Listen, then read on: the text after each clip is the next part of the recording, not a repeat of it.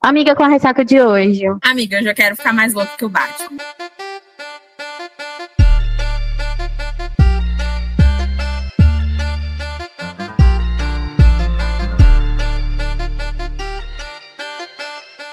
Oi, eu sou a Manuela Estevam. Nay Alves e eu sou Ressaca Literário, o podcast. E aí, gente, que vocês estão, estão bem? Olha, estamos aqui. Como sempre, eu, eu, tento manter o mistério, mas eu esqueço que há um título. Então, as pessoas já sabem, né? E vocês, estou, estou muito bem acompanhada, pois hoje eu estou, eu posso dizer que eu estou com uma amiga aqui. Ai, eu amo, adoro. Estamos com Angélica Guedelha. É assim que fala seu sobrenome, né, amiga? É assim. É assim. Apesar que agora que eu fui ver no, no, na Amazon, na sua página, você usa o Angel, né? Você não usa Angélica. Então, Angel Guedelha, por os mais próximos, Angélica, para mim é Angélica. Então, é isso, nós vamos falar hoje sobre muitas coisas. Eu ia falar que a gente ia falar sobre o, a dologia imperfeitos. Porém, contudo, entretanto, temos tantas coisas para debater com a Angélica que eu acho que falar que a gente vai só falar disso é pouco. Então, é... Ai, gente, juro, muitas camadas, muitas camadas. Mas, é sério, eu tô muito, muito feliz que vocês me convidaram para esse podcast. Tipo, foi muito legal quando a Manu falou comigo, perguntou se eu participaria. Então, tipo assim, Tá, tá sendo tudo, assim, eu tô me sentindo. Sabe quando você se sente famosa? Eu tô me sentindo famosa, gente. Tô me sentindo muito chique, entendeu? Então, sempre quando tem algum autor que vem pela primeira vez aqui, né? A Manu pede pra ele dar seu currículo. Então, conta um pouquinho pra gente da sua trajetória, né? Como você caiu nesse mundinho literário. Quem é a Angélica, além de ser a maior cadela da, que a Beyoncé já teve no Brasil? Não, é aquela pergunta básica da, da Gabriela lá, que faz entrevista, de frente com Gabi, Angélica por Angélica. Nossa. Então, é, primeiro de tudo, é, eu, eu, o Angel que ela falou, na verdade, não era para ser Angel. Eu pensei em 200 mil pseudônimos, mudei no meio do caminho e ficou Angel, porque acabava que muitos amigos me chamavam assim. Pensei em não usar meu nome, mas acabou que eu usei e falei assim: ah, vou botar minha cara tapa mesmo, e é isso aí. Bom, eu sou mim, eu tenho 27 anos, sou professora de ciências e biologia, sou formada em biologia, né, licenciatura. É, como eu caí nesse mundinho literário? Meu Deus, tá. Então, eu sempre li desde criança, sempre. Eu, eu, eu passei a minha vida inteira lendo. Só que aí, quando chega aquela fase da vida, assim, que você tem que estudar vestibular e 200 mil coisas, aí, aí você fala assim, meu Deus, como eu vou administrar tudo? Ok, não vamos ler mais, porque não dá tempo. E aí foi onde eu meio que abandonei a leitura, né? Fã de Crepúsculo que sou, obviamente, né? É, larguei a leitura e nessa época, um pouquinho antes, eu escrevia poesia por incrível que pareça. Eu adorava poesia e adorava ler poesia, escrever poesia. Hoje em dia, não tanto, mas assim, eu escrevia vários textos românticos. Eu tinha uma página no Facebook com isso. E aí eu parei de ler, até que veio a pandemia e a Stephanie Meyer falou assim: então, é agora que a gente vai ver o povo do Edward. E eu falei assim, pois então é agora que nós vamos ver o povo do meu amor. E eu baixei, eu lembro que eu comprei o livro na Amazon, não tinha nem Kindle na época. Comprei o livro, peguei no celular e fui ler. E aí eu li, eu falei assim, gente, por que, que eu fiquei tantos anos sem? Por que, que eu fiquei. Por que, que eu fiquei tanto tempo sem me apaixonar, perder, perdi essa paixão pela leitura. E aí eu comecei aí, foi a hora que o meu mundo se expandiu quando eu descobri que não é limite, falei assim, é aqui que eu vou viver, é aqui que eu vou morar. Comecei a ler de novo, ler, ler, ler, e assim, eu devorava os livros, conheci várias autoras nacionais, assim, que eu fui amando. E aí comecei a escrever. Como eu comecei a escrever? Foi também foi um surto tudo na minha vida é um surto, mas assim, isso foi realmente um surto. Porque o que, que aconteceu? É, a gente. Eu tava lendo. Eu adoro Triângulo Amoroso, obviamente, sou fã de Crepúsculo, né, gente? Pelo amor de Deus. E aí eu amo Triângulo Amoroso e eu fui ler um Triângulo Amoroso, que eu nem lembro de quem era. E eu, no início, no início, no primeiro capítulo, eu falei assim: ela vai ficar com esse. Aí eu fiquei assim, revoltada. Eu falei assim, gente, quando foi chegando no final, eu vi que eu estava certa desde o início. Eu falei assim, que absurdo. Como que eu sabia que tipo de triângulo é esse que eu, não, eu, eu já adivinhei com quem que eu ia ficar desde o início? Sempre um é o bad boy, o outro é o mocinho. Eu falei assim, não, eu tô irritada, fiquei irritada. Levantei. Ficava fácil, né? Não, eu falei assim, gente, cadê o mistério? Cadê aquele sabor, aquele negócio assim que o povo vai. Meu Deus, com quem que ela vai ficar? levantei revoltada, tava deitada na cama, levantei revoltada. Minha esposa tava falando com uma amiga nossa. E aí eu fiquei assim, não, que. Aí comecei a xingar, né? Não, que isso aqui, isso aqui. Comecei a xingar. Minha amiga deu um grito e falou assim: Ai, Angélica, pelo amor de Deus, se você quer então um livro assim, então faz melhor. Tá reclamando? Aí eu falei assim: quer saber? Eu vou tentar. E aí, na hora, lá com ela, com a minha esposa, assim, eu montei um roteiro de um triângulo amoroso. E, e montei uma história que não tem nada a ver com a história que eu publiquei. Falei assim, vou começar a escrever. E aí, em julho do ano retrasado, foi 2021, eu comecei a escrever. E aí, eu, em dezembro eu tinha acabado a primeira versão, em janeiro eu escrevi uma versão 2, em abril eu publiquei meu primeiro livro. E assim, nunca foi minha pretensão, foi aquela coisa assim, eu vou fazer por mim, porque eu gostei muito do mais. Escrevi meu triângulo sabendo que era um plot odiado, sabendo que todo mundo ia dar hate, ia dar hate, que eu ia tomar hate, que eu ia que ia ser um surto. E aí eu fui e publiquei. E assim eu não parei mais. Então aí foi uma coisa que acabou que era um hobby, que ficou uma coisa que eu tava adorando fazer, e eu fui publicando, publicando. Obviamente, todo mundo que a gente cai nessa vida, assim, a gente tem aquele sonhozinho de viver só disso, né? Mas ainda não, não é possível. Então, eu ainda dou aula e escrevo. Mas, assim, aí eu percebi que existe muita gente que vive na minha cabeça, assim, que fala enquanto eu durmo e que fica enchendo meu saco. Isso é um ponto muito legal da gente comentar, porque entre, entre eu e Manu, eu fui a primeira a publicar. E aí, a gente, quando a gente ia conversar sobre autor, né? Como é a cabeça de autor. E eu ficava, cara, esse, o fulano tá falando comigo, o fulano tá me contando tal coisa. Ah, mano, pô, Nayara, o nome disso é esquizofrenia, você devia procurar um psiquiatra. Como é que você escuta as pessoas falando com você? Aí agora, Manuela autora, Manu só falta gritar, cala a boca!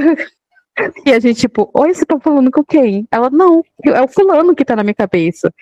Daí, tá vendo? Ó, toda autora passa por isso, toda autora tem um pouco de né, psicopatia na, na, cabeça, não é normal. Manda eles calarem a boca. Em minha defesa, eu não fazia ideia, né? Eu acho que eu achava que é nosso subconsciente, era nosso subconsciente. Só que às vezes eu criava muitas histórias, eu ficava, ai, eu fantasia, mas eu, eu também eu pensava assim, sou de peixes, eu sou uma pessoa muito sonhadora, então eu tô criando coisas. Não achava que isso era, ah, né? Até que eu fui. Sonho de viagem. vida, né? Exatamente, até que eu fui para uma viagem, eu voltei dessa viagem, eu falei para Nai, eu falei, nossa, Nai, eu eu tô com uma história na minha cabeça de, na verdade eu fui para Nashville, aí passou um tempo, eu viajei de novo, quando eu voltei, eu falei, Nayara, eu tô com essa história na minha cabeça desde que eu fui pro Tennessee. Tipo, não, não tá muito estranho isso, porque e, e é assim, era de novo, né? Muito, é muito louco. É muito claro, é muito claro, assim, as coisas que vão acontecer. É como se fossem é. duas pessoas que existem mesmo e elas viram para você e falam assim: não, a minha história é essa daqui.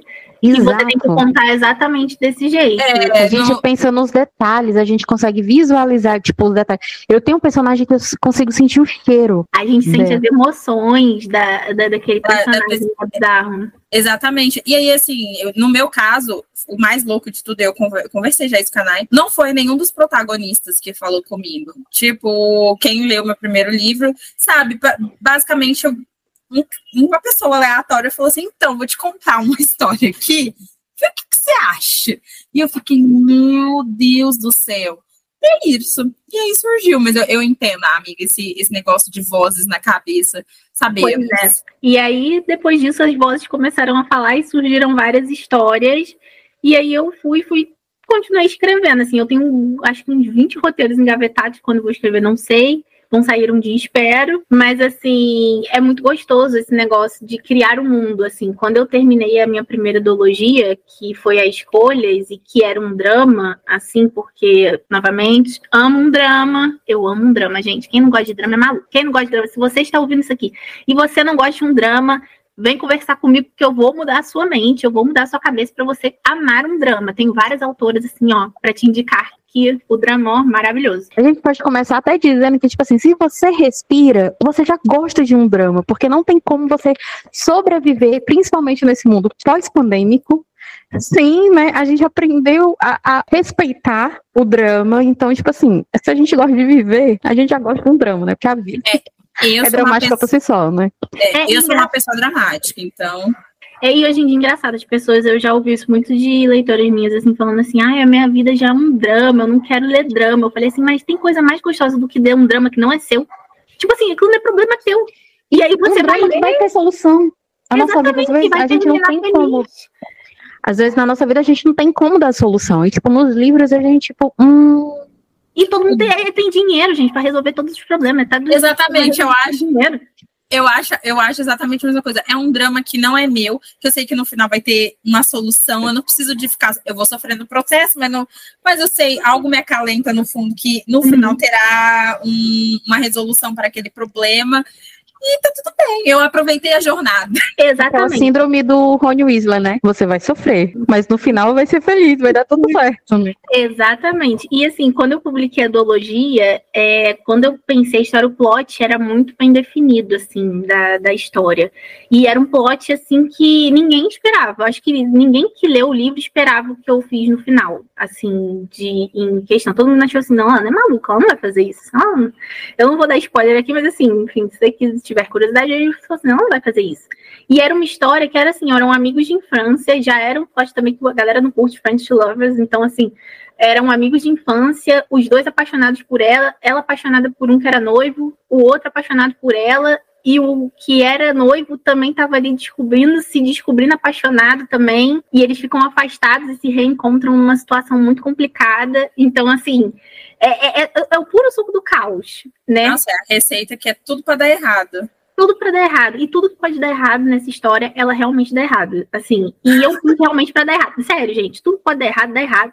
Todo caos pode acontecer, acontece. E assim, foi uma duologia que, sei lá, é- é- eu, eu pode passar, eu posso passar 10 anos nessa vida de escritora, eu posso publicar vários livros, eu sei lá.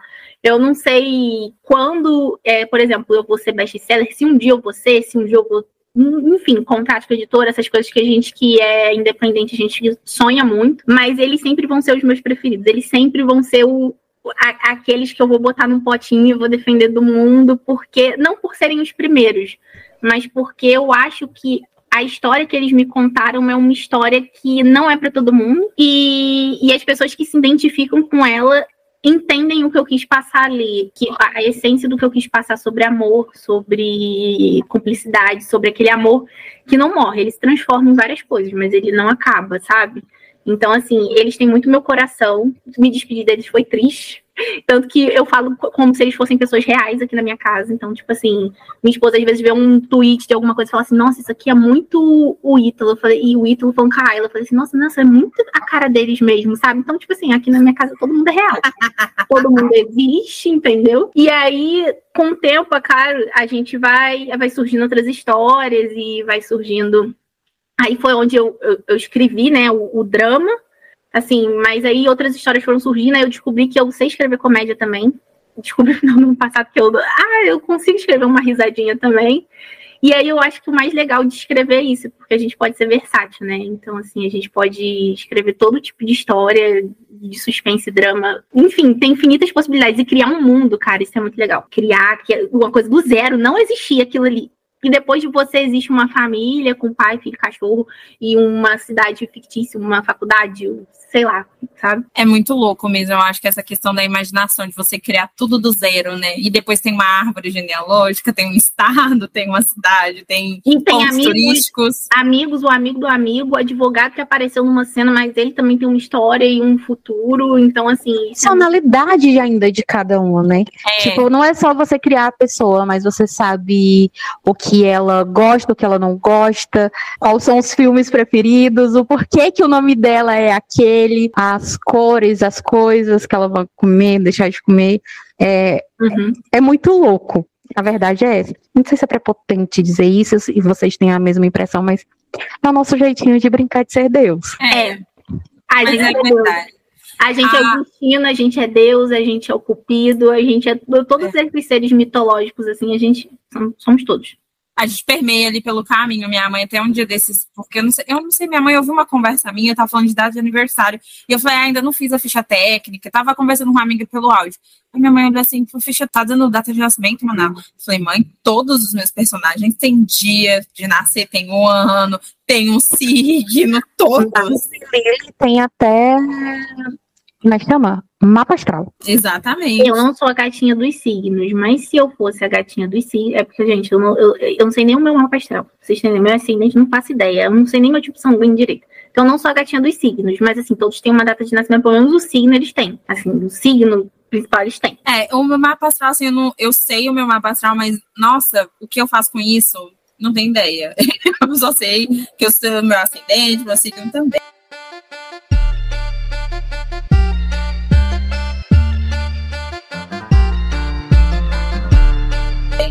Mas, bom, vamos lá, vamos falar da duologia Imperfeitos aqui. Bom, aqui a gente tem duas comédias românticas, né, engraçadíssimas, preciso dizer isso logo de cara, que eu conheci a, Angélica através dessa primeira, dessa primeira comédia romântica dela, que é Meu Mocinho Imperfeito. Então, ali a gente tem um age gap com Enemies to Lovers, ele é o melhor amigo da irmã, da, do irmão dela. E ela também, assim, ó, cerejinha do bolo é Buxtan, então ela tá muito no nosso universo, né? A Olivia aí, ela tá com 20 anos e ela vai se mudar para uma para morar com o irmão dela, porque ela vai começar um, um novo capítulo na vida dela, até porque ela descobriu que ela consegue viver das publicidades. Então ela tá saiu das casas do saiu da casa dos pais para poder tentar e o irmão brother fala não, cola aqui em casa que você já é, diminui o, o, tanto do aluguel, mora aqui, tá, a gente tem um quarto a mais, tá tudo certo. O que ela não contava, na verdade, né, é que o irmão dela mora com o Danilo, o melhor amigo deles, os dois têm uma empresa juntos, inclusive praticamente o um omelete, né? Eles são donos aí de, de um site que fala de coisas geeks e tudo mais, também trabalha nesse universo de internet, no mesmo nicho que ela, digamos assim, não no nicho, né, mas no mesmo universo. E aí a gente logo fica sabendo que os que na verdade a Olivia tem uma implicância com Danilo e vice-versa, né? Mas ele eu acho que ele, ele zoa mais ela do que realmente tem uma implicância. Ela não, ela é, até um certo ponto ela leva a implicância a sério. E a gente tem esse combo aí. Cara, quando ela chega no prédio, é sensacional. Eu amo, é muito bom. A cena que ela chega, quando ela tá se mudando, para mim é sensacional. O Danilo é muito engraçado. E a gente coroa tudo isso com a Olivia é fã de Grease, coisas dos anos 80 e 90, que é assim, o puro suco de tudo que é maravilhoso. Eu lembrei, falando agora, eu lembrei de uma cena dela falando que ele usa óculos de grau e ele pega a conversa. Eu amo os detalhes, gente. Eu vou lembrando das coisas. E aí, a segunda, o segundo livro dessa duologia a gente tem o meu cafajeste imperfeito. Logo lá no, no primeiro livro, a gente sabe que a Olivia tem uma melhor amiga muito despirocada, né, dona Daniela. Ela é muito louca, ela não tá nem aí, aquela, sabe aquela nossa amiga, todo mundo tem essa amiga que pega e se apega, e fica, amiga, senta nesse pau, tá tudo bem, e segue a vida, né? A Daniela, ela desce, bem desapegada. E uma noite muito doida. Na verdade, o que dá para dá muito para entender que ela também ela tem uma rixazinha com o irmão da, da Olivia, né? E aí ela ela fica com o John e tal. Voltando, na verdade, né? Ela tem uma rixa com o John, só que logo lá no livro, no primeiro livro, a gente consegue entender que isso daí é mais um tesão incubado do que uma briga de fato né? Ela acontece um, um, fica meio subentendido que eles passam uma noite juntos. A Dani não quer muito falar sobre também, ela tá meio assim. E o John, ele, ele não sabe, mas naquele momento ele já está cadelado. Ela já fez o raio cadalizador uau, uau, né? Já picou é. ele, né? Ela já. Desde aquele banheiro, ele já tá. Não, banheiro não, desde a primeira vez Uma que ele vacina. ela dançando. Ela dançando, ele falou assim: hum, essa daí vou latir pra ela. Exatamente. Naquele momento a Dani não sabe, mas ela já colocou uma coleira invisível nele. No meio disso tudo, né? O que acontece no segundo livro é que a Dani se descobre grávida depois dessa única noite. Olha que gatinha fértil. E aí a gente consegue. é poderoso. Mas... Não, gente, pelo amor de Deus, mas o gatinho fértil me pegou demais agora. Isso aí foi, tipo assim, a bimbada mais certeira que eu já vi na história. Tipo assim, foi uma Amiga, vez, uma vez, numa noite, tipo assim, ela tava no período fest, no momento exato, a lua estava na, na exatamente no lugar que deveria estar. Foi tudo conspirou. Os astros todos estavam alinhados, você não tá entendendo. Exatamente. Tava tudo alinhado. A lua devia estar tá, era enfiada no, do John, né? Porque eu sou caramba ele, que era tudo que ele mais queria. Ele que ele só precisava. Aqui a gente tem o golpe do baú invertido ele queria usar dessa, dessa conexão para poder segurar. Eu acho da... que ele estava assim, tipo assim, eu preciso de um motivo, de um pretexto para ela não fugir. Ai, eu acho que eu vou engravidar dela. É, foi um golpe. E não, não foi nem proposital. Tipo assim, ele tentava amarrar ela e aconteceu, e ele tá tipo assim, hum, obrigado, universo. Obrigado, destino. Ele, hoje em dia ele bate palma pro céu. Tá vendo? Ele bate palma pra mim, gente. Eu sou o destino, eu sou o universo, eu sou o céu. tá vendo? Ele tem um altar com a imagem da Angélica em casa. Obrigada. Então a gente tem aí esse casal, né, que transa uma vez, a Dani engravida. Isso tá na minha cabeça. Enquanto a Dani tem um altar pra Anitta. Pode andar um altar pra Angélica dentro de casa. Prioridades, o, né? O, o, João tem um altar me enaltecendo e a Dani tem um altar que ela ia querer é, um boneco de voodoo meu, assim, ó, pra enfiar as agulhas. Tipo, ela falando assim, vagabundo, eu não te quero, eu não quero esse homem, pelo amor de Deus. Meu Deus. E aí, assim, a receita do caos, porque, como eu já disse, a Dani é muito desapegada. E aí, John, vamos combinar que ele não tem o melhor histórico, né, meninas? Então ela fica também muito receosa quanto a isso. No primeiro livro, né, ele e o Danilo, eles são bem, dá para ver que os dois são bem cafajestes e tal. Então, causa aquele certo incômodo. E aí você pensa, nossa, passaram uma noite juntos, já meio que se gostam. Romance. Muito pelo contrário. A gente tem, então, aí dois pais, digamos assim, solos, né? Eles vão fazer essa coparentalidade que hoje está. Muito se fala sobre isso. Eu acho que também é um dos pontos da, do, do, livro abordado, muito bem abordado, que fala sobre, então, é, como eles vão criar é, esse, esse, esse, filho juntos, já que não há de começo, né, a Dani fica meio reticente aí de assumir uma relação, principalmente porque ela pensa muito, poxa, será que ele não está assumindo essa relação comigo só porque eu tô grávida? É, é, é, esse cenário que a gente tem. Falar um pouco sobre o primeiro livro, né? A gente já conversou um pouquinho antes, mas falar para perguntar para Angélica. Assim, amiga, quando você escreveu, né, o, o Danilo e a Olivia, a, teu interesse já era fazer uma dologia mesmo? Gente, ninguém vai entender nada, porque estão só ouvindo a gente. Mas assim, a Nayara do nada botou um fundo assim com uma biblioteca. De uma biblioteca, do nada, assim. Tipo assim, não foi falando, eu coloquei tem umas estrelinhas aqui que não, apare não aparece pelo computador. Aí quando eu cliquei, eu. E outra. Ai, juro, juro. Ai, Ai gente. Eu queria. Mano. Isso acontece quando você tá perto da Nayara. Eu queria saber, amiga, é, a tu, você veio de, um, de uma antologia que era muito drama, né? Como uhum. foi para você? Uma, escrever comédia, se foi fácil, se foi difícil? Como, como você pensou nesse roteiro? E elaborou, e se desde o começo já era uma antologia, tipo, não, vai ter essa história aqui, eu já pensei nessa daqui também, ou ah, simplesmente conforme você foi escrevendo, as coisas foram acontecendo. Como é que foi esse teu processo de escrever essa duologia em Perfeitos? Então, o primeiro livro, ele já existia um roteiro, ele não era esse, exatamente esse roteiro, eu adaptei várias coisas antes de começar a escrever, né? E assim, eu queria escrever uma comédia romântica, mas aquela comédia romântica, assim, fofinha, pra te tirar de ressaca. Sabe aquele negócio sem problema? Ai, não tem drama. Aí, até o drama da Olivia, eu, eu, assim, obviamente tem um pouquinho do drama dela, mas o drama dela pra mim é aquele meme do Paulo Gustavo falando assim, tadinha, ah, tadinha. Porque, gente, é, é um drama tão bobinho, é um drama muito da, da adolescência. Ai, um drama que eu queria sentar. É, exatamente.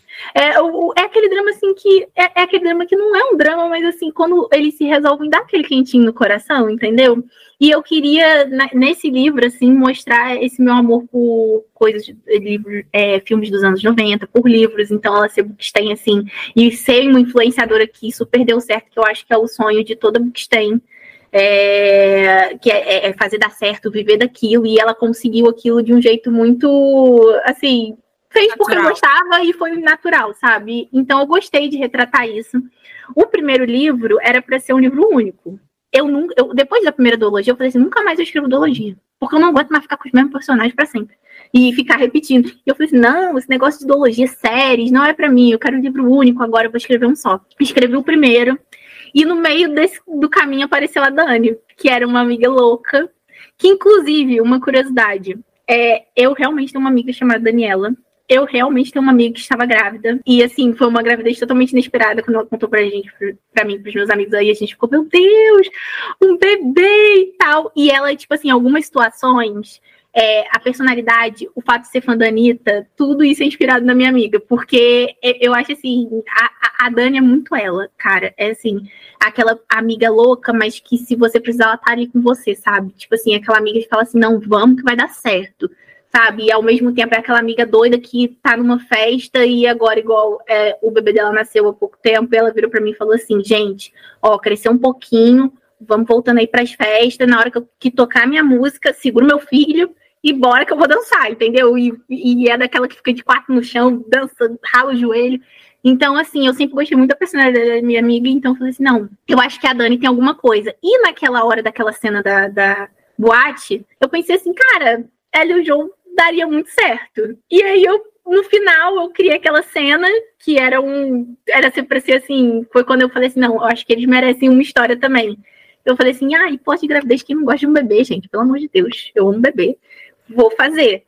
E aí eu escrevi, mas assim, sem a pretensão de publicar logo em seguida, é, sem a pretensão de ser perto, de ser uma duologia, se transformou numa duologia sem querer. E aí, nesse segundo livro, eu acho que eu consegui trazer um pouco da Angélica, não do drama, mas da Angélica que gosta de tratar alguns assuntos de uma maneira leve, ainda que seja leve não dentro de um drama, mas alguns assuntos que são pertinentes, assim, é, que estão no nosso dia a dia.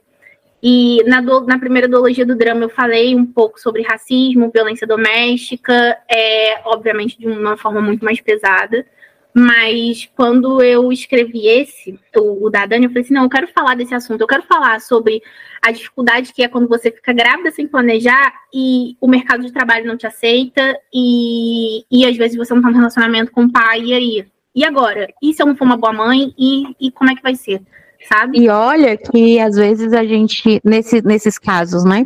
É, aqui na vida real a gente pensa muito assim, ah, é porque eu não tenho meu SLT, porque eu não tenho um diploma, uma coisa assim.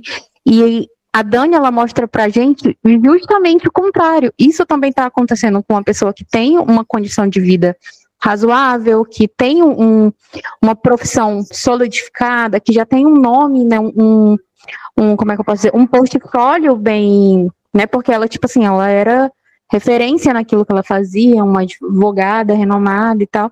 E ainda assim, passando pelas mesmas dificuldades que uma assalariada, né, tipo, ensino médio, é, às vezes até, tipo assim, com ou sem a ajuda do marido, dos pais, teria, né, tipo assim, são os mesmos problemas da vida real. Uhum. É, porque a gente, como mulher, a gente passa sempre pelas mesmas coisas, não importa em que classe social a gente esteja, a gente sempre vai sofrer os mesmos preconceitos, porque a gente é mulher, aí a mulher preta sofre mais ainda porque além de mulher é preta, então assim, é, esse, eu queria muito falar sobre isso, sobre essa dificuldade no mercado de trabalho, principalmente quando ela comenta que fala assim, eu mandei meu currículo, mas quando eu chegava na entrevista eu vi minha barriga, tipo assim, não, você não serve, porque logo você vai ter que sair de licença maternidade, ou como mulheres são, logo que voltam da licença, são demitidas, tipo assim, por, por motivo nenhum, simplesmente porque ela tem um filho.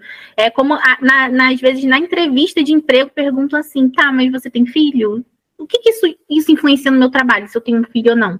Entendeu? Porque a gente é sempre colocada nesse, nesse lugar onde eu sou mãe, então assim, eu, é, se meu filho fica doente, isso é um empecilho para o meu trabalho, para eu fazer um trabalho bom.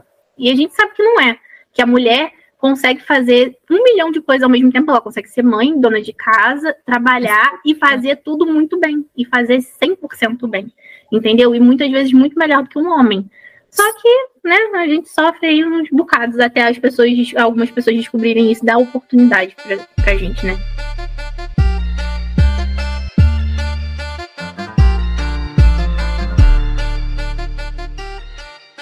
E puxando essas problemáticas até, eu já queria abrir falando sobre. Não, eu não acho que seja uma problemática é, no meu mocinho imperfeito, mas a gente teve uma conversa muito legal, né, eu e você, sobre racismo e sobre personagens negros dentro da comunidade, né, dentro do, do mundo literário.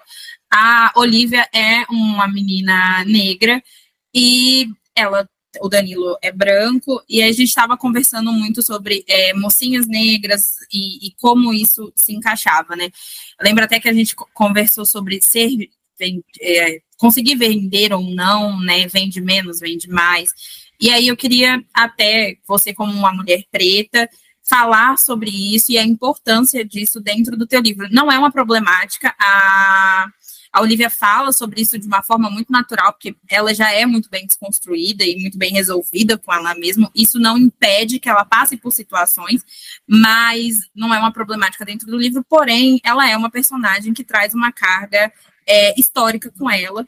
E como foi para você escrever? É, eu sei que sua, as outras personagens da duologia também eram mulheres negras falar disso dentro de uma comédia romântica, com, como foi para você escrever sobre esse tema? Deixa eu só dar um adentro dentro da, da pergunta da Manu. É, até mesmo porque, tipo, tem gente que gosta de pro, problematizar.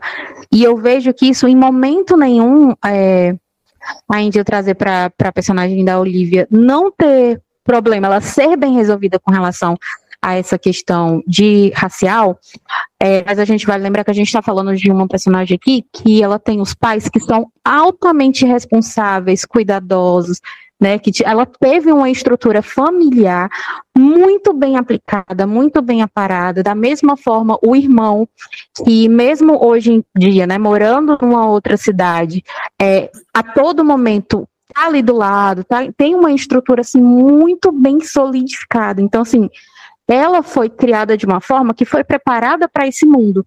Por isso que ela hoje é bem resolvida com isso.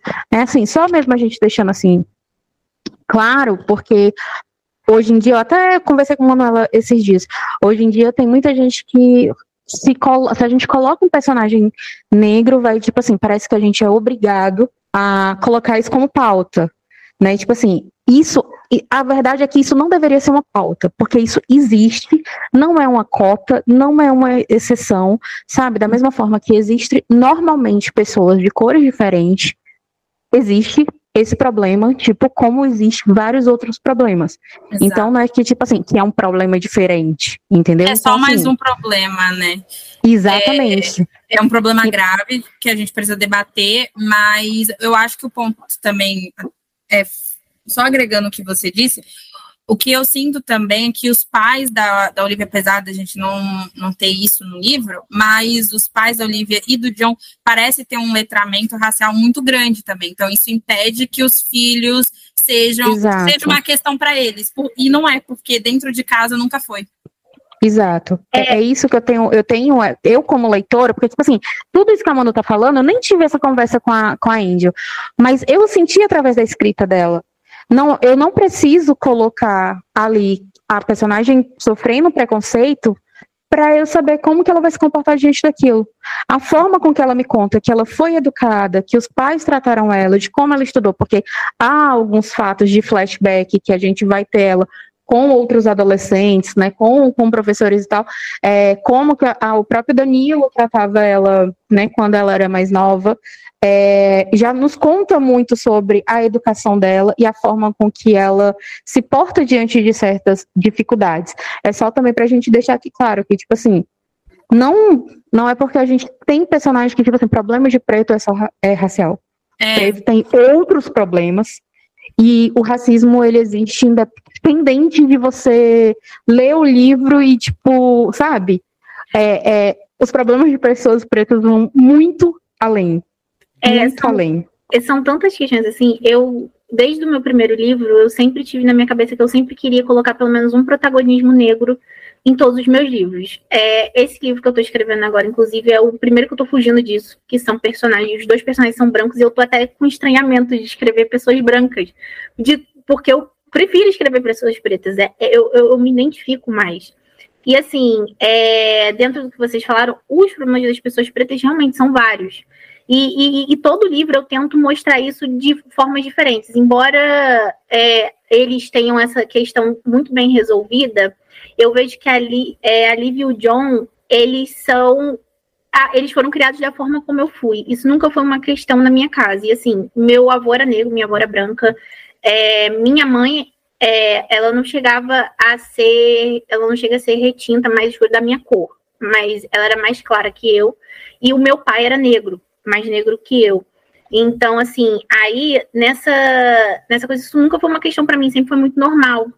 E, e eu nunca, assim, é, eu, as pessoas não podem me ver, mas agora eu tô, eu tô com cabelo, eu tô com cabelo raspado, mas assim, eu, eu já tive cabelo de todo jeito, liso, é, curto, pintado, pintei de meio louro, pintei de vermelho, eu já tive vários cabelos. Quando eu te conheci, você tava com dread.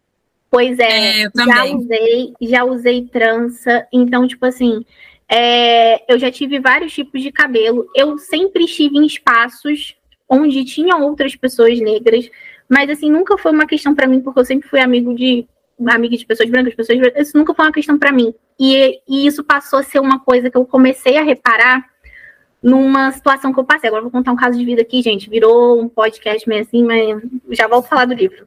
É, quando eu comecei o relacionamento com a minha esposa, é, eu tinha uns 19 anos, 20 anos. E, e a gente foi andar de patins num lugar que tem aqui em Goiânia, que é o, um centro cultural.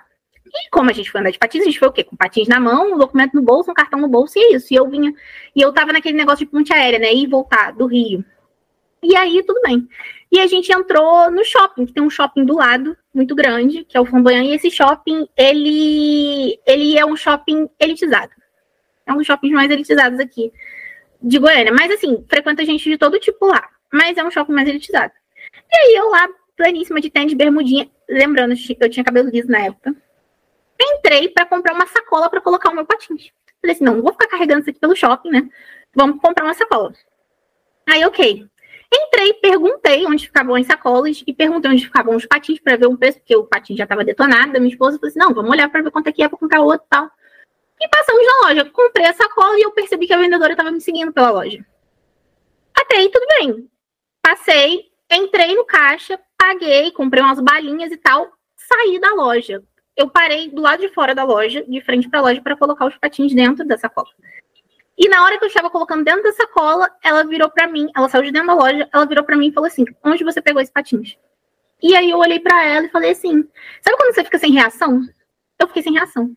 Aí minha esposa virou para ela virou e falou assim: "Não, esse patins é meu. A gente que entrou." Em um momento a vendedora virou para olhar para minha esposa. Ela olhou para mim e perguntou de novo: "Onde você pegou esse patins?" Eu virei e falei assim: "Mas o patins é meu." Então, assim, o tom que ela usou, eu sabia que ela estava dando a entender que eu tinha roubado aquele patins lá dentro. E na época, eu tinha, eu tava começando a faculdade, trabalhava também e tal. Então, tipo assim, se eu quisesse, eu tinha comprado patins lá dentro, sabe? Isso não era problema. Eu tinha dinheiro na minha conta pra comprar, todos os patins estavam lá dentro. Mas assim, eu fiquei tão choque. E aí ela virou as costas e entrou na loja de novo. E aí eu lembro que eu parei e eu olhei, a, a gente não falou nada. Eu, eu, eu me tremi assim e eu saí. E eu falei assim: não, eu não vou sair, eu vou voltar. E eu voltei dentro da loja. E eu cheguei num outro vendedor e falei assim: quem é gerente dessa loja? Eu quero falar com o gerente. E aí nisso eu já tava me tremendo, assim, quando eu fico muito nervosa, eu choro e tremo, né? Aí eu entrei dentro da loja de novo, cheguei, ah, a gerente tá ali. Quando eu chego, a gerente, eu juro, eu nunca vi uma preta tão alta na minha vida. Ela era do meu tamanho, ela era retinta. E eu olhei para ela, e aí tinha outras pessoas na, na, lá, né, junto, comprando negócio. E aí, meu filho, eu soltei o cachorro, falei assim: Olha só, sua vendedora me seguiu do lado de fora da loja pra falar que tava roubando patins. Eu não preciso disso. E não sei o que. E eu falei, falei. E ela virou pra cara da vendedora e falou assim: fulana, de novo. Então, assim, aquela situação já tinha acontecido outra vez com outra pessoa, a gerente era negra, ela viu a situação, ela me ouviu, ouviu tudo que eu tinha para falar. Eu era muito jovem, então, assim, era o tipo de coisa que eu poderia ter, né, feito, entrado no processo, ter feito uma denúncia. Mas na época eu era muito jovem, não fiz. E aí eu falei, falei e saí chorando. E aí, naquele dia, foi onde a minha ficha caiu. Eu falei assim: é, a minha cor importa, entendeu? A, as pessoas vão me olhar e elas não estão vendo eu, elas estão vendo a minha cor. Então, assim, é, e foi nesse dia também que eu virei e eu falei assim: não. E já eu tive uma consciência tanto de quem eu sou, que eu voltei para o Rio. E a primeira coisa que eu virei, engraçado, eu virei para minha mãe e falei assim: mãe, eu vou cortar meu cabelo. Eu quero meu cabelo cacheado. Porque, por que, que meu cabelo é feio? Entendeu? E eu comecei a me questionar de tudo a minha volta. E aí é onde você começa a perceber naquele negócio da escola que você nunca percebeu. Por exemplo, tinha você e mais um aluno preto só dentro da sala. Não tinha mais. Eu estudei de bolsa, né? Em escola particular. Então você percebe que dentro da Universidade Federal, você está dentro de uma Universidade Federal, a quantidade de negros é muito menor. Entendeu? E num curso que eu tava de licenciatura. Então, tipo assim, se eu era. Se tinha mais uma pessoa negra, era muito. E eu, na época, eu estudava na universidade que fica perto do Morro da Urca, né? Então, assim, é uma faculdade mais elitizada mesmo, embora pública na Unirio. Então, assim, aí, eu, aí é onde eu comecei a me questionar dos espaços que eu ocupava e de quantas vezes a minha cor importou mais, entendeu? E foi aí onde eu também percebi que eu falei assim, não, durante a minha vida eu não vou mais me negar enquanto, enquanto preta, eu não vou me negar as minhas raízes, as coisas que eu sou. Então, aí foi, quando eu comecei a escrever, eu queria passar isso de alguma forma na minha escrita. Na primeira ideologia, é bem cru. Eu escrevi um personagem racista que foi muito difícil para mim escrever. E ele falava coisas assim tenebrosas. Eu sou foi a parte que eu mais sofri do livro de escrever. Tipo assim, eu posso matar 50 pessoas, mas aquilo me doeu muito mais, porque são coisas que a gente escuta, sabe? E assim, e foi um processo muito doloroso. Eu passei por outras situações depois disso, obviamente, mas essa foi aquele que deu um boom, sabe? Eu tive outras situações, por exemplo, indo votar. Um cara tá contra em mim, simplesmente porque eu achava de Black Power passando na frente do lugar que eu ia votar. Então, assim, a gente fica calejado, às vezes as pessoas não têm noção, né? É, é uma piada, uma, uma, uma, uma palavra de uma hoje, às vezes as pessoas falam assim, ah, não, não tem nada demais. Gente, machuca, às vezes dói muito. E, assim, uma coisa que no meio literário me doeu muito, muitas vezes, foi isso, de não ver protagonismo preto na, nas histórias. É, muitas autoras, agora a gente está tendo um crescimento muito grande de protagonismo pretos, eu fico muito feliz, né? Mas ainda assim, é, eu escutei várias coisas de leitoras várias vezes, por exemplo, ah, mas homem preto não é atraente. Ou se não, o homem preto que não é sensível. Tipo assim, ah, mas ele é sensível. Tipo o John. O John é o personagem mais sensível que eu tenho. Ele é o mais fofo que eu tenho. E independente do hot, ele é aquela pessoa sensível, mas o homem preto ele é colocado numa forma de que ele é inferior, que ele é só aquela parte do sexo, não é, sabe? Os personagens um dos meus personagens preferidos de uma das autoras assim que eu mais gosto é negro e até hoje eu eu bato nessa tecla muito no grupo dela, com as leituras dela. É o livro que tem menos avaliação. É o livro dela que tem menos página lida. Eu vou chutar é, qual assim, é o livro, porque é um livro que eu gosto muito. É um da. É aquele toque. Porque se for. Eu não sei se vocês já leram, que é da. Ariane Fonseca. Ariane Fonseca. Gente, não. esse livro é de uma sensibilidade, aquele personagem. Eu sou tão apaixonada por ele. Vou fazer aqui o. O Merchan. Né? O Merchan, porque é um livro de uma sensibilidade tão grande. E é um personagem com uma história de vida tão legal. E, e, da série dela é o livro que tem menos avaliações. E eu fico não, muito Não é da, da Ariane. E assim, é, é, um personagem que literalmente eu acho que é o personagem mais sensível dela. É tão sensível que ele chega a ser fresco e debochado, que é o Cristiano de é, Slowdown, da, De, da Debbie Inco.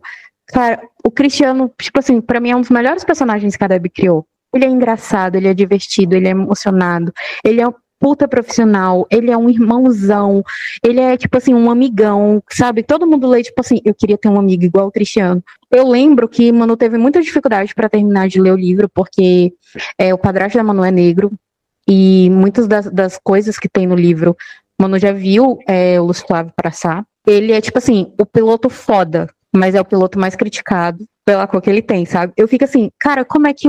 Tem um, uns. É um livro de, assim, uma comédia, tem uma pincelada grande de drama, mas por que, sabe? Que no...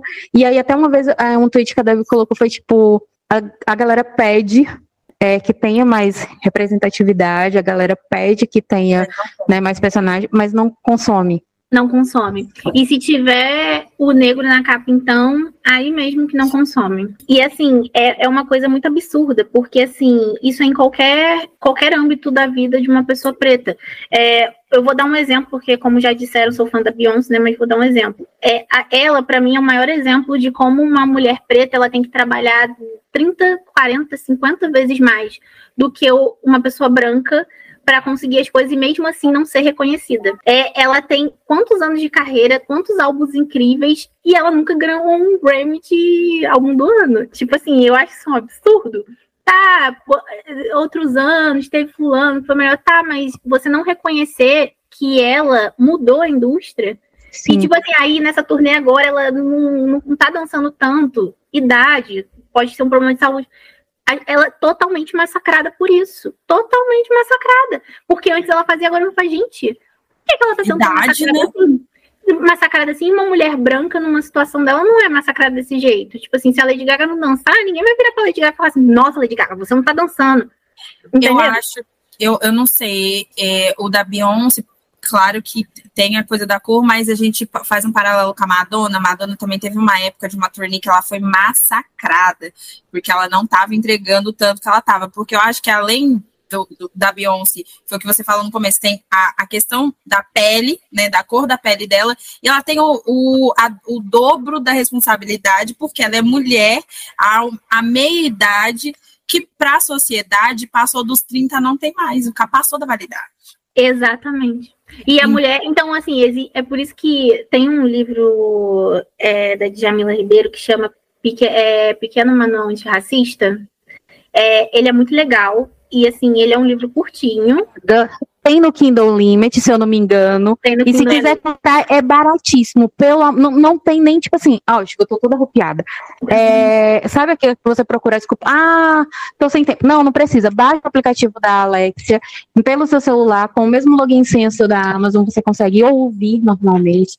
Ele é baratíssimo. Tipo, esse baratíssimo. livro, eu acho que todo mundo precisava ler ele porque ele mostra que assim o racismo são, são vários tipos de racismo. Ah, tem o feminismo, mas o feminismo, o feminismo, o feminismo não é igual ao feminismo negro, porque a mulher negra ela sofre outras questões. Então, assim, é, é engraçado como a, a, as coisas são veladas na sociedade e acontecem e esses, esses padrões vão se repetindo. E eu acho que no meio literário acaba que é uma coisa assim, ah, capa com pessoa negra não, não vende, então não vamos fazer eu vi já autoras no Twitter, assim, conversas, em trocas de ideias, falando assim, cara, vou trocar minhas capas, vou botar uma pessoa branca sendo personagem negro. Eu já tive gente que leu meu livro e fala assim, a minha personagem da primeira duologia é preta. Eu falo que os, os, um pai é negro, uma mãe é branca, e ela é uma mistura dos dois. Tem a pele mais clara, mas ainda negra, de cabelos fechados. A pessoa virou para mim e falou assim: Nossa, eu imaginei ela loura. Eu falei assim, gente, loura e branca. Eu falei assim, gente, mas se eu viro para você e falo que ela tem um pai negro, como você me diz que ela vai ser eh, branca? É, é, é, é, eu acho que é a questão de a gente, infelizmente, né, na questão estrutural, a gente tem uma, uma tendência de embranquecer tudo. Então, é triste, mas é muito comum. Esse negócio que a gente estava falando um pouco do homem negro não ser atraente e tudo mais, de novo, é uma questão que tudo é apresentado na sociedade. Se a gente volta anos atrás, dificilmente a gente tinha o Michael B. Jordan como um, um cara sexy appeal. Exatamente, o símbolo. Exatamente, a gente não tinha é, pessoas negras em, em posição de de poder é porque assim de poder é, exatamente não, não tinha e hoje em dia a gente tem essas pessoas em posições de poder, as pessoas ricas, e é uma coisa que eu pego muito para os meus personagens. Vocês nunca vão ver num livro meu uma pessoa, não que a pessoa negra não possa ser pobre, tá, gente? Vamos lá nos livros, não é isso que eu tô dizendo. Mas eu, Angélica, eu gosto de retratar os meus personagens negros no topo. Eu quero, eu quero ele CEO, eu quero ele a pessoa mais rica do mundo, eu quero ele, eu quero ele sendo, ele pode trabalhar numa livraria, mas ele vai ser o dono da livraria. O melhor. O melhor naquilo que ele faz, porque eu acho que assim, que a gente tem que começar a acostumar as pessoas a verem as pessoas negras nesse lugar de poder e não e não ser um incômodo, porque Sim. é um fato. pessoas nesse lugar incomodam. Incomodam. E assim, e na nossa sociedade incomoda essas pessoas estarem lá. E, e assim, é uma certeza, aquela pessoa para chegar ali, ela Só trabalhou três mil vezes três mais vezes. Uhum. porque uma, do que uma pessoa branca, entendeu? É, e, é. e, essa questão mesmo de homens é, negros não serem atraentes e tudo mais, só para concluir o meu raciocínio, é muito isso, assim, eu, uma, a minha melhor amiga da vida, que hoje em dia a gente não é tão próximo, mas eu ainda considero ela uma das minhas melhores amigas, foi por anos, é a, ela é negra, negra retinta, o marido dela é negro, as filhas dela são negras, e o irmão dela é um puta negão de dois metros de altura gostoso, sabe? E eu lembro que na. e eu lembro que eu, eu conheci a Thaís, eu tinha 13 anos, mais ou menos.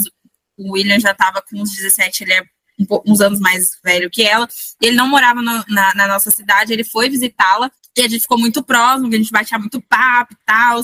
E assim, gente, o meu pai é negro, meu padrasto é negro, é, na minha família, mas é uma família nordestina, então todo mundo tem, eu tenho todo mundo dentro da minha casa. Então, eu nunca tive esse tipo, digamos, de problema, né, entre muitas aspas, porque sei, a minha mãe sempre foi uma pessoa que minha família não tem preconceito. Então, para mim era só mais uma pessoa.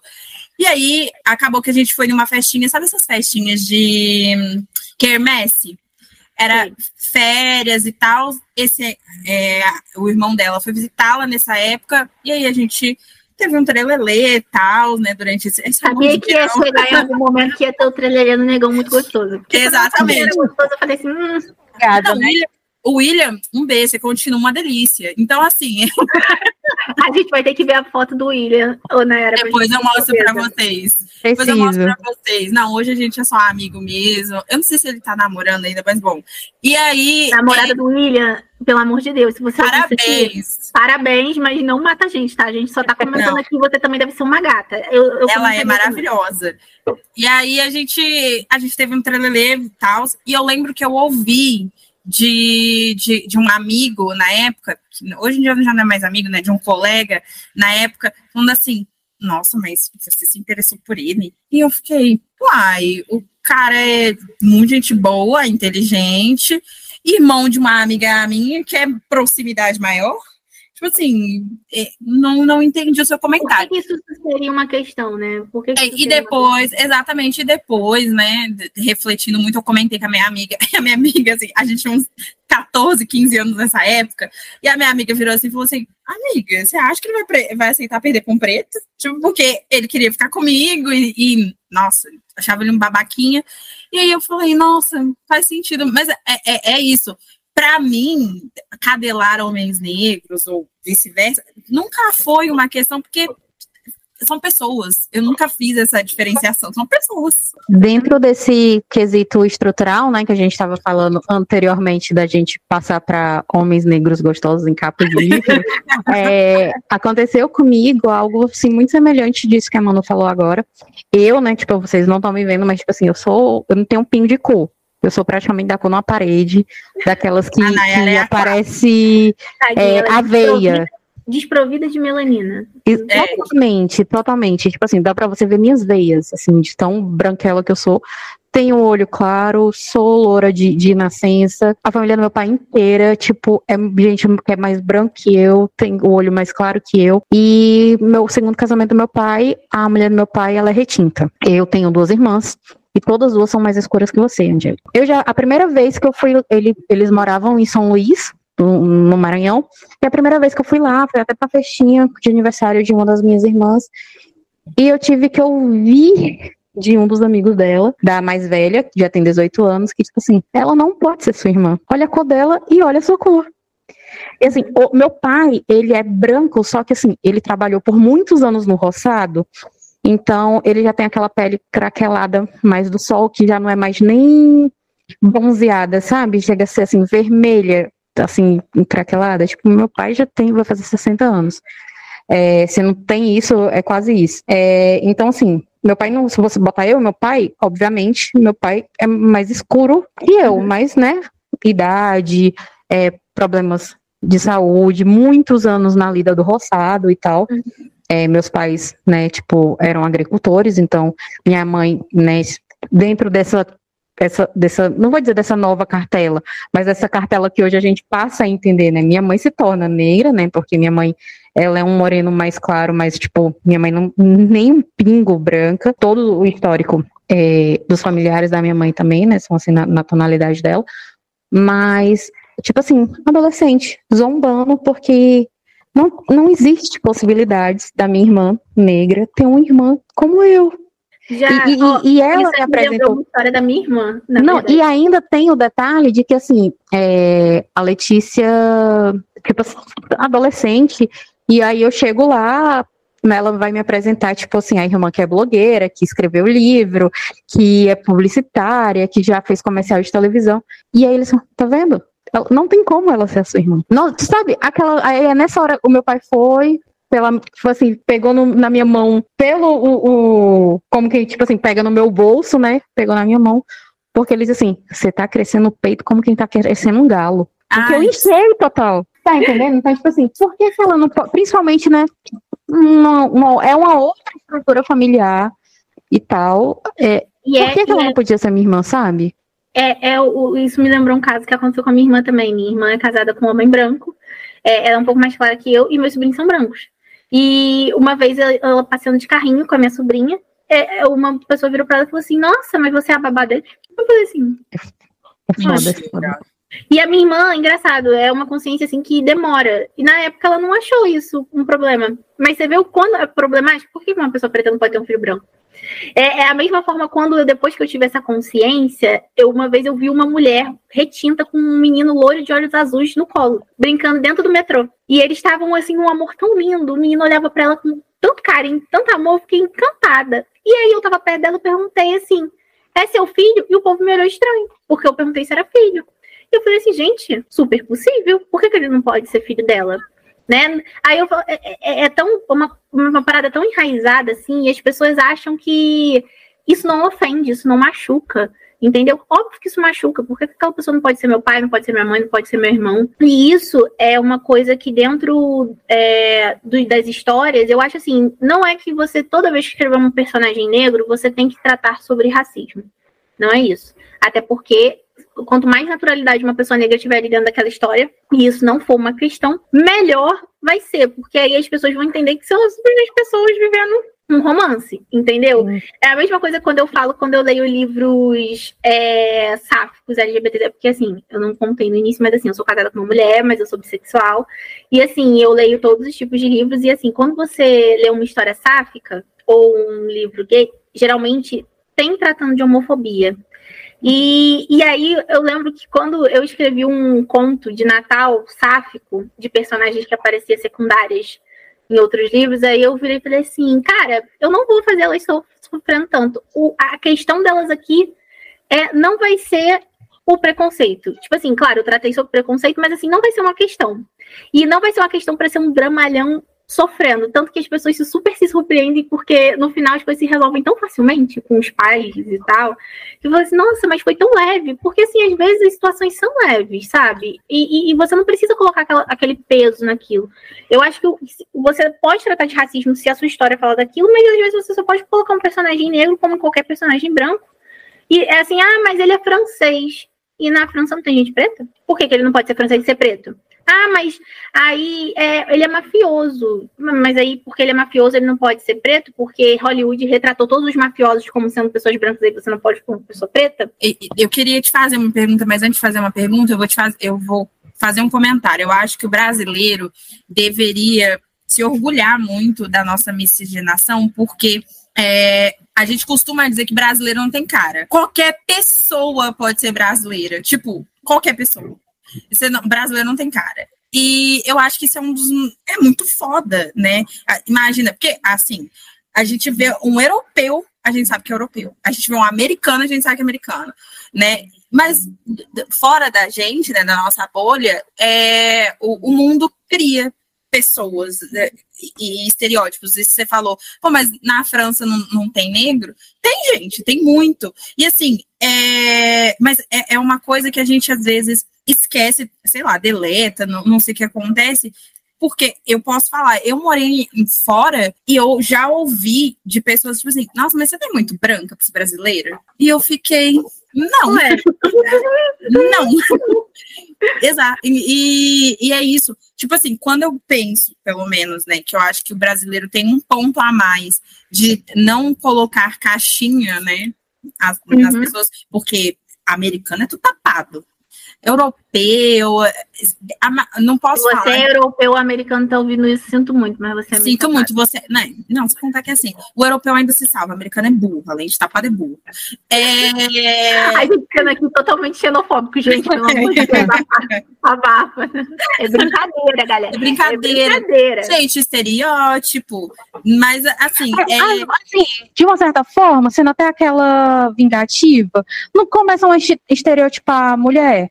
Exato. Ai, é brasileira? Então você transa muito bem. Então é por isso que você é gostosa, é o, sabe? É o mesmo estereótipo da mulher negra. Porque Exato. a mulher negra, ela dentro da, da, aqui no Brasil, ela é mais estereotipada porque a mulher negra transa diferente do que um homem negro, entendeu? Sendo que, tipo assim, são só pessoas e momentos. E pode ter pessoas fofas, pessoas que fazem o papai e mamãe, podem ter pessoas que o cara que vai lá vai te dar uma chicotada. Isso aí não tem nada a ver com a cor com a da cor. pessoa. Entendeu? Tem a ver com a pessoa, o íntimo dela, entendeu?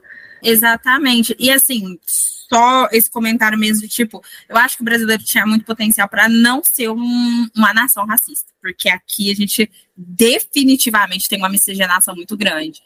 É, e aí, você falou, né? Não precisa todo personagem negro criar essa problemática do racismo na vida dele. Eu concordo muito com você.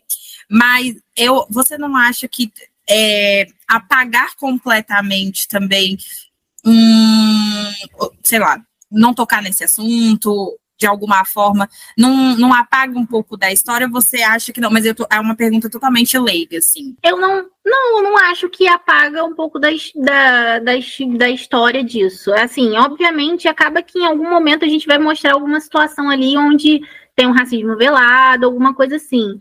Mas quando eu digo às vezes que você não precisa tratar sobre racismo para pôr um personagem negro, é porque muitas pessoas viram e falam assim: eu não vou escrever um personagem negro porque eu não tenho propriedade para falar. Eu não sou, como é que fala? É, não, não tenho lugar de fala. Não é meu campo de, de fala. Eu não tenho lugar de fala. Ah, a gente teve mas, essa conversa. E aí eu virei, eu virei e falei assim, gente, mas é só uma pessoa, como qualquer outra pessoa que tem sentimentos, tem vontades, tem, tem desejos. O John é o meu personagem negro com zero questões raciais. Tipo assim, ele é CEO da empresa dele, ele é super bem sucedido, ele viaja o mundo, ele faz tudo isso, nunca foi uma questão para ele. Nunca foi uma questão para ele, sabe? E enquanto, por exemplo, para o Ítalo, da minha primeira duologia, ele fala que ele chegou onde ele chegou, mas que a, apesar da cor dele, entendeu? Então, assim, que para ele não foi fácil sabe? E ele sofre racismo durante o livro e, e assim, e tem várias outras situações racistas. Então, assim, você pode tratar isso ou você pode simplesmente botar aquele personagem negro lá e falando assim, olha, ele é rico, ele é famoso, não tem problema nenhum, ele só é. Essa é uma característica física dele. Foi a mesma questão que a gente. Eu acho que eu não sei se eu conversei com, você, com a Manu já, mas que ela me marcou no Twitter, numa pessoa perguntando é, assim, como descrever uma pessoa negra. Se é Sim, legal falar que a pessoa é marrom. É, assim, eu não tô falando que, não, assim, pelo amor de Deus, eu não sou a especialista da especialista daquilo. Eu sou uma pessoa negra com vivências, né, que já leu muitas coisas. E assim, é, tem, por exemplo, eu eu não curto a palavra negro, por exemplo. Eu prefiro que fale que eu sou preta. Mas eu entendo que dentro da nossa cultura do brasileiro, o negro soa menos ofensivo do que o, o preto para as pessoas. Ela, isso soa. As pessoas, é, pessoas é, até pessoas negras mesmo que não não têm essa consciência como eu tenho. Então, assim, a forma como você vai descrever os personagens é como a pessoa vai visualizar. Aí eu lembro que a pessoa perguntou assim: ah, se podia usar marrom, claro, marrom escuro, para descrever a cor da pessoa. Aí eu falo assim: Uai, mas se a gente descreve as pessoas brancas e fala que ela é branca, por exemplo, branca como leite. Eu não gosto muito de comparação com comida, mas estou dando um exemplo. Ah, ela é branca como leite. Por que, que, eu não posso descrever a pessoa que ela é marrom como chocolate? Por que, que eu não posso botar isso? Sabe? É assim, a, a, aí tem pessoas que falam assim: ah, mas a gente não pode colocar lá que a pessoa é marrom, é botar que é preto ou é negra. Tá, mas aí o leitor, como é que ele vai saber qual o tom de preto que é aquela pessoa? Da mesma forma do tom de branco. Que o Rissand lá é, é, é bronzeado, mas a gente sabe que ele é branco, branco bronzeado. Entendeu? E a, e a descrição não é como imagina ele mesmo. Eu, né? Exatamente. E olha para você ver, e por causa de uma, não sei se foi na tradução, não sei se foi como a história de MS escreveu, muita gente imagina o Rissand negro. O Rissand, nas ilustrações, ele é negro, nas fanarts, ele é negro. E eu fico assim, gente, quando eu descobri que ele era bronzeado, eu fiquei em choque. É tradução. Porque é. Eu, eu li ele em inglês, eu li a cotar em inglês, eu acho só o último da Nesta, eu não li em inglês. Eu li na língua, e assim, pra mim, ele sempre foi branco.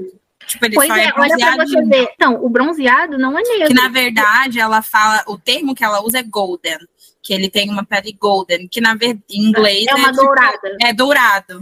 É, uma pele dourada. Então, mas aí você entende que eu falo da descrição, que talvez fosse uma adaptação que poderia ter descrito mais a, a, o tom da pele dele? Eu acho que não, eu acho válido você descrever eu, é, essa pessoa é marrom, ou essa pessoa é retinta. Então você já imagina que ela é uma pessoa retinta, ela é uma pessoa muito melanina, uma pessoa bem preta, entendeu? Uma pessoa retinta, uma pessoa é, que é, é, tem mais melanina, sabe? Então, assim, eu não vejo problema nisso. Mas tem pessoas que não gostam. Igual é, no, nos comentários lá do, twi do tweet, a menina falou assim: ah, tem amigos negros que não gostam, tem que ser preto, tem que ser negro. E tudo bem, cada pessoa sabe das suas dores, sabe o que, o que gosta ou não. Mas enquanto autor, eu tenho que achar sempre um jeito de descrever onde eu não ofenda e que eu mostre para o leitor para ele conseguir imaginar exatamente aquilo. Entendeu? Como o, o falar da pessoa morena. Que eles falam assim, ah, é morena, a pessoa é morena. Não existe morena, morena é cor do cabelo. Se a pessoa tiver o cabelo preto, ela é morena. A cor da pele é uma coisa, entendeu?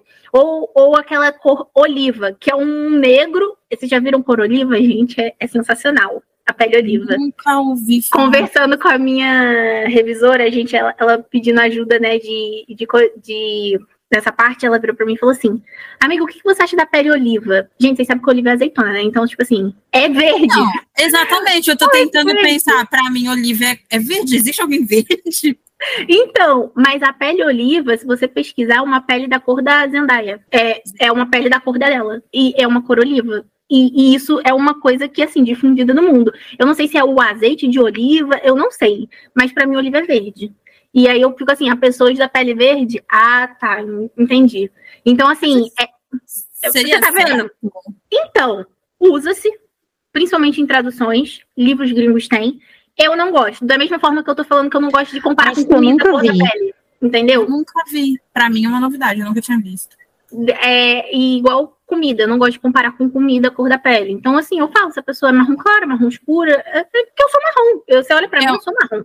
Eu, eu acho, eu acho que essa comparação de comida também, sei lá, para mim é, é, batido.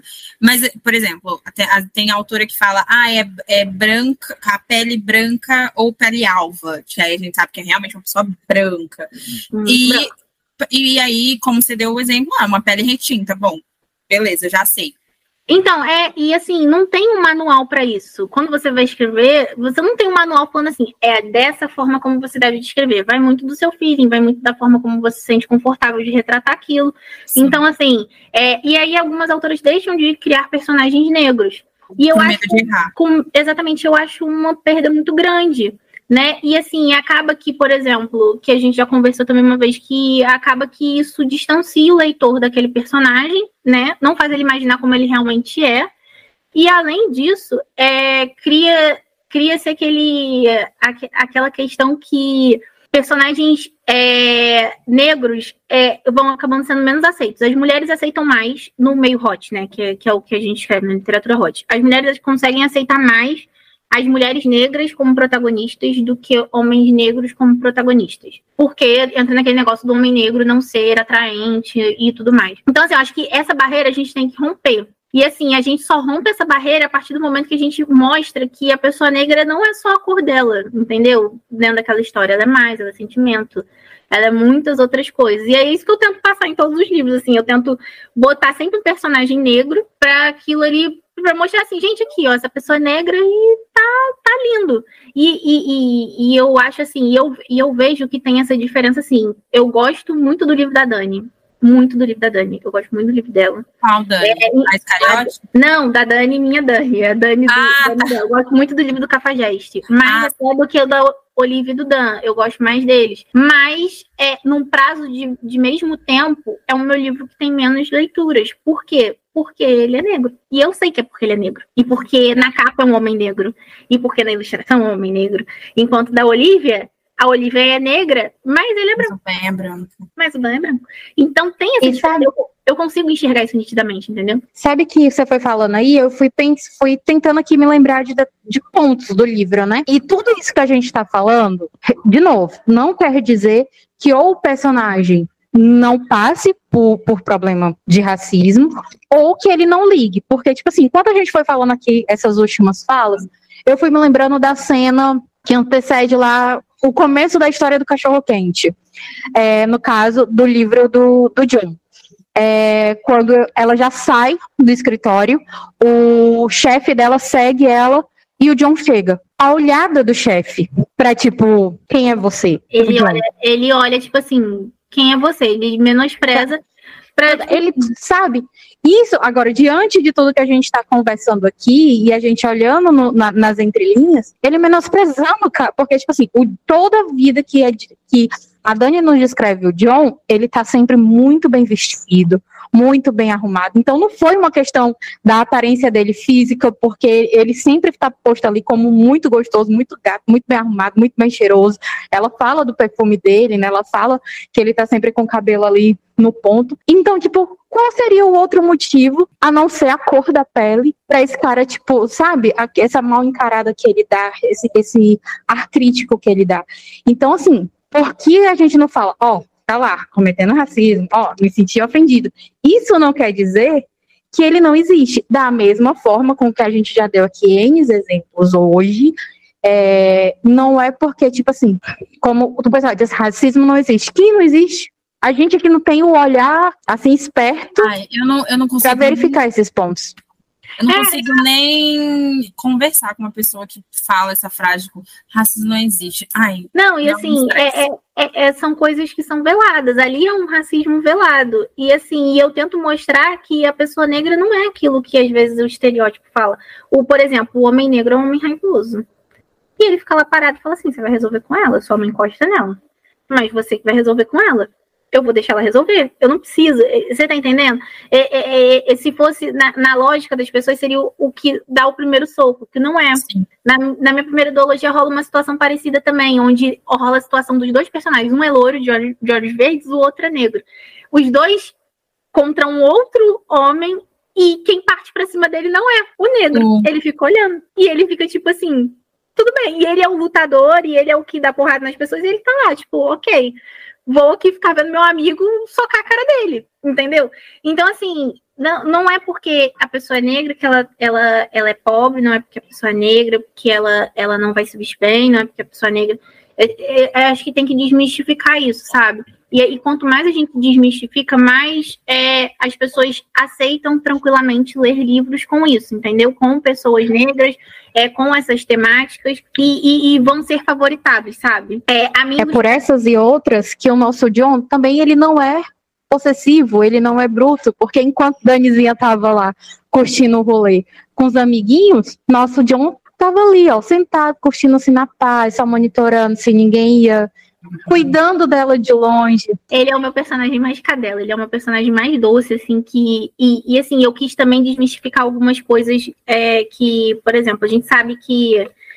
Que às vezes os, os, homens literários, a gente, eles são homens escritos por mulheres, então eles são a idealização de um homem perfeito. Mas eu tento sempre trazer um pouco de realidade dentro é, dos meus homens, mais uma quebra de expectativa. É, ele gostava dela, ele sabia que ele queria ela. O John, é, ele, não, ele não tem tanto esse negócio, porque ele foi feito muito fofinho.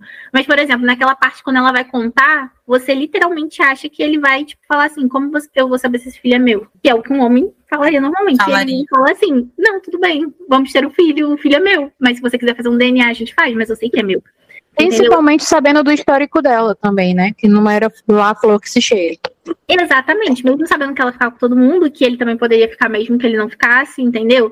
Então, assim, aquilo ali é uma é uma quebra de expectativa do que você espera de um do homem mesmo, entendeu? O Danilo já é, ele tem o negócio de tipo ser pegador e o Danilo é sonso. Ele é o homem sonso, que ele faz as coisas lá.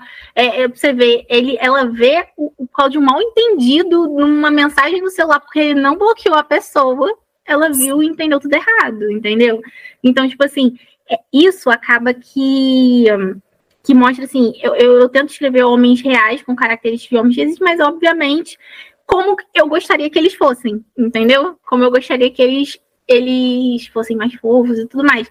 É, e, e, nessa, nessa duologia de comédia eu tentei isso, mostrar homens fofos, que desde o início são devotos às, às mocinhas deles. Eu não sou de escrever homens problemáticos, geralmente mesmo mocinhas, que têm uma carga emocional maior. É, que foi o que eu também tentei fazer com a Dani. Então, a, a gravidez ser uma questão para ela, ela surtar, não sabe o que vai fazer, meu Deus, como eu vou amamentar, e o parto vai doer, não vai. Então, assim, eu tento sempre sair um pouco, ir para fora da caixinha, sabe? Tipo assim, escrever coisas diferentes. E sobre isso que você falou da Dani, já era o próximo assunto que eu ia entrar. Quando a gente conversou, né, que a gente falou bastante sobre a Dani, você falou, ai, amiga, eu tava querendo escrever alguma coisa que não fosse, sabe, essa, todo mundo aceita muito a gravidez e tá tudo bem, às vezes ela não é esperada, e não é assim que eu quero retratar e tal, eu lembro que a gente teve essa conversa, e aí você escreveu, e eu falei, tá, tá incrível, tá maravilhoso, é, você sentiu, digamos assim, que possa também ter tido um certo bloqueio, ou alguém chegou a comentar alguma coisa da Dani ter tantas questões com a gravidez dela, e eu acho que são questões válidas, até no mundo de hoje, a gente tem hoje. Questões reais, né? Exatamente, hoje a gente tem, pelo menos eu tenho um círculo de, de amizades, tenho amigas que já são mães, mas a maioria do meu círculo de amizades são mulheres que não são mães, e as questões que a Dani traz são questões que eu vivo, que as mulheres vivem, que é, e, e essas min, a, amigas minhas vivem, que é eu não estou preparada, eu não sei o que, que, eu vou fazer, eu não sei se eu tenho psicologicamente o, o fardo de, de, de, criar outra pessoa. Então, assim, é, quando você sentou e idealizou tudo e tal, a gente, eu lembro a gente ter essa conversa de você falar que queria centrar o, o, o tema do livro a, em volta disso. E se você recebeu alguma sei lá, de repente, né, a gente não sabe, alguma crítica sobre isso, se alguém chegou a comentar desse ponto que é muito real, né? Eu acho que a maternidade real hoje em dia está um pouco mais demistificada do que, ai, ser mãe é muito linda, incrível. E como se isso chegou até você, como foi assim? Então, eu não sou mãe, né? Eu sou mãe de pet só. E é quando eu, eu escrevi, eu pedi muito ajuda das minhas amigas que são mães. Eu tenho várias amigas que são mães, mães de dois filhos, e como foi a experiência delas nesse processo, né? Então, assim, desde relatos, eu recebi relatos de dores até amamentação que não é confortável, não é as maravilhas, né? Assim, ah, meu filho pega uma delícia quando ele não é. O bebê não sabe mamar, você não sabe amamentar direito no primeiro filho, ele quer arrancar seu bico fora. Então, assim, tem várias questões assim que eu queria abordar de uma maneira leve para mostrar assim, toda mãe em algum momento já se sentiu incapaz, sabe? No, em outros livros eu também falo sobre maternidade, né? E, e, como que às vezes tem mulheres que não se sentem preparadas, às vezes são mães, são boas mães, e mesmo assim acham que estão errando em tudo, que nada que elas estão fazendo está certo, que tudo dá errado, que a vida é um caos. E eu queria mostrar isso, que nem sempre a gente está preparada para isso. E, e, assim, tem mulheres, obviamente, que vão levar isso muito mais tranquilamente do que outras. Mas assim, eu, se eu tivesse na situação da Dani, eu tava gritando, tipo assim, meu Deus do céu, o que eu vou fazer da minha vida? Tipo, eu tenho que trabalhar, com quem eu vou deixar essa criança, meu Deus, e, e, e se eu não souber cuidar, e como que vai ser o parto? E se eu tiver, sei lá, eu já ia pensar, se eu tiver doente e, e esse menino nascer com problema por minha culpa, e se, sabe, tudo isso, eu pensaria tudo isso numa situação como a dela. Eu vejo as questões da Dani como muito, tipo assim, uma maternidade real, independente da, da dela estar tá preparada ou não, independente da, da, da idade dela. Então, eu vejo as coisas da Dani muito real, porque por mais que você, tipo assim, tô preparada, esse filho é programado.